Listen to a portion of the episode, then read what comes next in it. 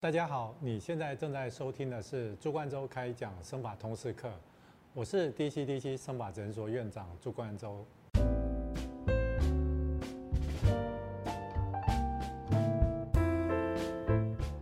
那我们今天要来讲的主题是地中海秃。那地中海秃的话，其实不是说只有在男生会发生，男生女生其实都有可能。那我们知道，如果说是像男生的雄性秃，有些人是从前面的 M 型慢慢往后退哦，那有些人的话，他掉发是从发旋，然后慢慢慢慢慢往外延伸，所以头顶的地方变成一个 O。那这个地中海秃哦，它最极致的表现就是你头顶的地方这个 O，它整个都已经掉光了，看起来就像合同一样。那如果说是 M 型的话，最极致的表现很多人形容就像达尔这个 M 型非常明显。那我们最常在诊断雄性秃的方式，第一个当然是形态，因为它其实是有一些特定的掉发形态。有些人像是 M 型往后是一个大的 M 型，有些人是头顶的地方变得比较稀疏，它是一个 O 型，甚至有些人是前面往后，后面往前，所以它其是 M 型加 O 型，所以通常从形态大概已经百分之九十九十五的病人，大概可以借由这个方式就可以诊断。那除了这个以外的话，我们有时候都会用数位放大镜，可以把头皮上面好这个毛囊把它放的比较大。我们有两个诊断的要点，好，第一个就是你可能要有。大于十 percent 的毛囊在萎缩，好，那另外一个我们要看得到有不同程度的萎缩，哦，就是说它这个变细的毛，有些是细一点点，有些是细很多，所以如果说我们有这两个点，我们从这个部分我们就可以知道说。它是有雄性秃的问题。那雄性秃的话，通常这个头顶的这个 O 型，或我们讲说地中海的秃，其实相对于前面的 M 型会显得更明显。你知道为什么吗？其实我们毛囊开始在萎缩的时候，你看得到它会觉得有一点点稀疏。可是如果说是在前额发际线的地方，毛囊开始萎缩，头发开始变得有一点稀疏的话，刚开始其实视觉上不会有那么明显，因为你头顶头发是黑，前面额头是白，所以中间的地方。稍微有一点稀疏，看起来反而是一个渐层。那在头顶的部分的话，因为我们这个开始变稀疏的地方，它的周围的那一圈其实头发都是比较浓密的，所以通常它只要开始有一点点稀疏，你看起来就好像在一片浓密的头发中间隐约看得到头皮，看起来就不会那么美观。所以通常我们讲说地中海秃，常常病人来治疗的时候，通常都是比较初期早期的时候。而如果说是 M 型的话，它通常都已经是到掉光的。状态下才会来后治疗，所以如果说是像传统的内科的方式啊，你不管是吃药啦、擦生麻水，可能对地中海秃的这个部分效果会比较好，那对 M 型的部分效果会比较差。那关于雄性秃，我们刚刚有讲到一个诊断的两个要点，好，第一个就是说在数位放大镜下，它要有大于十 percent 的毛囊在萎缩。那第二个重点就是说它要有不同程度的萎缩。那这个不同程度的萎缩，我们在治疗上，它当然就有另外一个意义在，就是。说它是不同的程度，所以表示说这个头发里面有些是正常。那有些是萎缩一点点，有些是萎缩很多。那我们在治疗的时候，第一个当然就是你还没有萎缩，然后还是正常的这个头发，我们要尽量让它维持住。那如果说有有一些毛囊是初期的萎缩，开始变细，它可能细一点点，不是很细的状态下，我们会尽量用一些内科的药物的方式，或者说一些其他的治疗，想办法让它恢复正常的粗细。那如果说是已经萎缩到一个极致，然后肉眼上看只剩下小汗毛的那种程度，基本上。像这样子的毛囊其实是救不回来，所以我们有时候就会借由植发手术，然后用一些从后脑勺取过来比较粗的头发来取代这些细的头发，原本的头发，然后加上一些救回来的毛囊，然后再加上植上去的毛囊，就是这三个组成，它才会达到视觉上比较浓密的效果。那相对于我们前额发际线的手术，地中海秃的手术，它其实难度相较于前额其实更高一点。头顶地中海秃，假设种的密度不够，或者说这个发流啊。方向什么那些不对的话，看得到就是在一片周围的头发是浓密的，但是中间看起来还是隐约看得到头皮还有点稀疏的话，看起来就不甚美观。有时候我们在网页上面哦看得到一些案例的照片，其实很多都是会展示在前额发际线的手术，那比较少医师会专门把精力放置在地中海秃的手术上面，因为这个地方的手术难度确实有比较高。那它难度高的部分的话，第一个哦发流很重要，这个发旋它其实是有。一个风扇状的状态，它是有些人是顺时针，有些人是逆时针，所以我们在种植的时候，我们通常都要顺着原本头发的方向下去种植。那另外一个话就是我们在看发旋这个地方，看这个角度的话，其实是从这个头发上面往下看，所以你比较容易看得到头发跟头发中间的缝隙，所以基本上它的密度它本来就要比较高。那如果说手术的存活率不佳，空洞很多，有时候你手术完看起来就是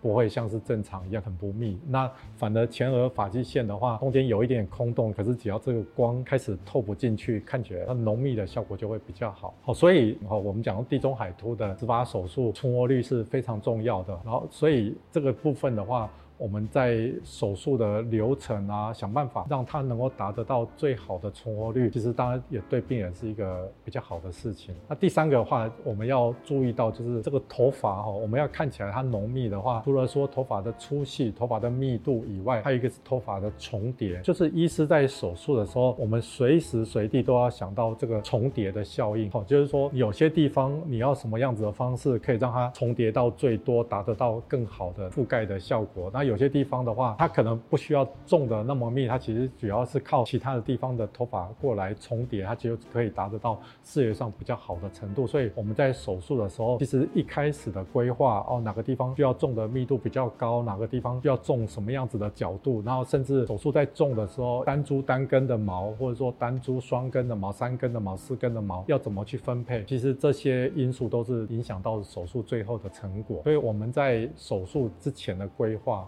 也非常重要，因为我们一开始有提到，其实常常发旋的时候都是开始有一点点稀疏的时候，病人就会很在意。所以其实早期治疗的重要性，其实这个也很重要。就如果说你开始觉得头顶，哎，觉得有一点点稀疏，隐隐约约看到头皮，或者是说自己手在摸这个头顶的部分，觉得摸起来没有像以前那么厚哦，那么扎实，感觉好像头发变得比较细软，摸起来变得比较薄，这时候你就要赶快来就医。我们通常会提供给病人比较好的。建议好的治疗方式，倒不是说在这个时期你来，我们就一定会叫你要赶快手术。因为通常如果说能够用一些很简单的方式就让它恢复，我们通常都会从这个部分先开始着手。那地中海突的治疗大概有几个方式，我们当然如果说在初期的时候，通常我们不会急着请病人就要进入到植发手术的阶段，我们通常会可能会用一些口服药啦，或者是外用的生发水，想办法让他的。头顶的头发能够救的，我们会尽量把它救回来。我其实常常遇到有些病人，他一一坐下来，他第一个讲说啊，我这个头顶觉得头发稀疏，我想要做植发。那你实际上稍微看一下，其实这里面很多都有办法救得回来。所以我有时候就会请他，可能在植发手术之前，要不要先尝试口服药、一些内科方式的治疗看看。其实常常有时候病人过了四个月、六个月之后回诊，他很开心，然后坐下来，他说：“医生，我觉得我好像不需要手术，我觉得光这样子的治疗我就。”恢复很多。那除了这个部分以外，当然还有一些高能量的镭射然后我们可以用这些镭射的能量来刺激毛囊，让它重新生长，或者是说我们用自体生长因子，好从自己的血液抽血，然后离心产生出来的生长因子，可能打在头皮，然后刺激毛囊的生长。这个也是我们现在比较常用的方式。或者说非手术类的治疗，它没办法达到病人期望的程度的话，那有时候再加上植发手术，我们可以更进一步的提高。病人的满意度。那在地中海秃的植发手术，当然该怎么去分配这个毛囊，其实都非常重要。那我们在手术的时候，我们随时会注意到，就是这个毛囊的重叠性，因为有些地方的话多种的，它并不会有视觉上效果增加很多，但是有些地方你可能少种一点，它视觉上看起来就会差一点点。所以这个部分都需要仰赖医师有比较多的这个植发的经验，他才有办法达得到病人比较好的满意度。哦，当然有些病人他可能来的时候已经是。哦，比较严重的雄性秃啊，可能就是第五期、第六期，甚至到第七期。那有时候，即使是在这个阶段。该萎缩的毛囊都已经萎缩到非常细，其实在这个阶段你也没办法救回来多少。然后讲到到说要植发手术，可是重点就是他连后脑勺的头发能够提供的数量也没有那么多，所以有时候我们针对是非常严重的病人，其实我们也不会说病人他想要手术我们就帮他手术，因为基本上你要做手术，总是还是要达得到有一定的程度的疗效。所以在有一些比较严重的状态下的话，可能我们刚刚讲的属于医疗类的治疗，它大。病人对他就可以。放弃，不需要额外再做这些治疗，但是他或许可能直接戴发片啊，或戴假发，反而是他更好的选择。当然还有一种情况比较特别哦，像有些病人他可能严重到某一个程度，但他后脑勺他其实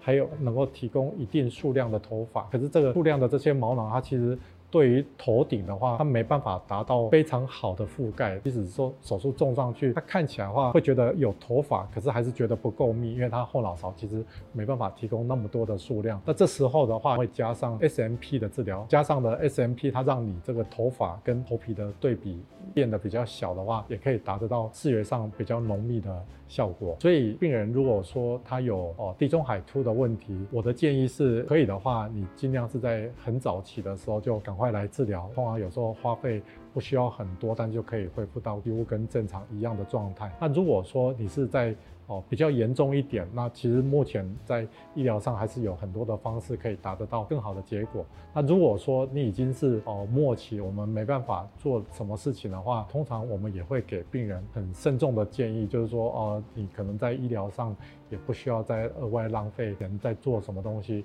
可能直接戴一顶假发，买一个发片啊，或者是比较快。那我觉得这个大家一般我们讲，就我们是做医疗的良心嘛，所以这个是很重要的。那以上关于地中海秃的讲解，我们就到这边。如果说大家对生法执法的知识有兴趣，欢迎持续按赞、追踪加分享我们的频道。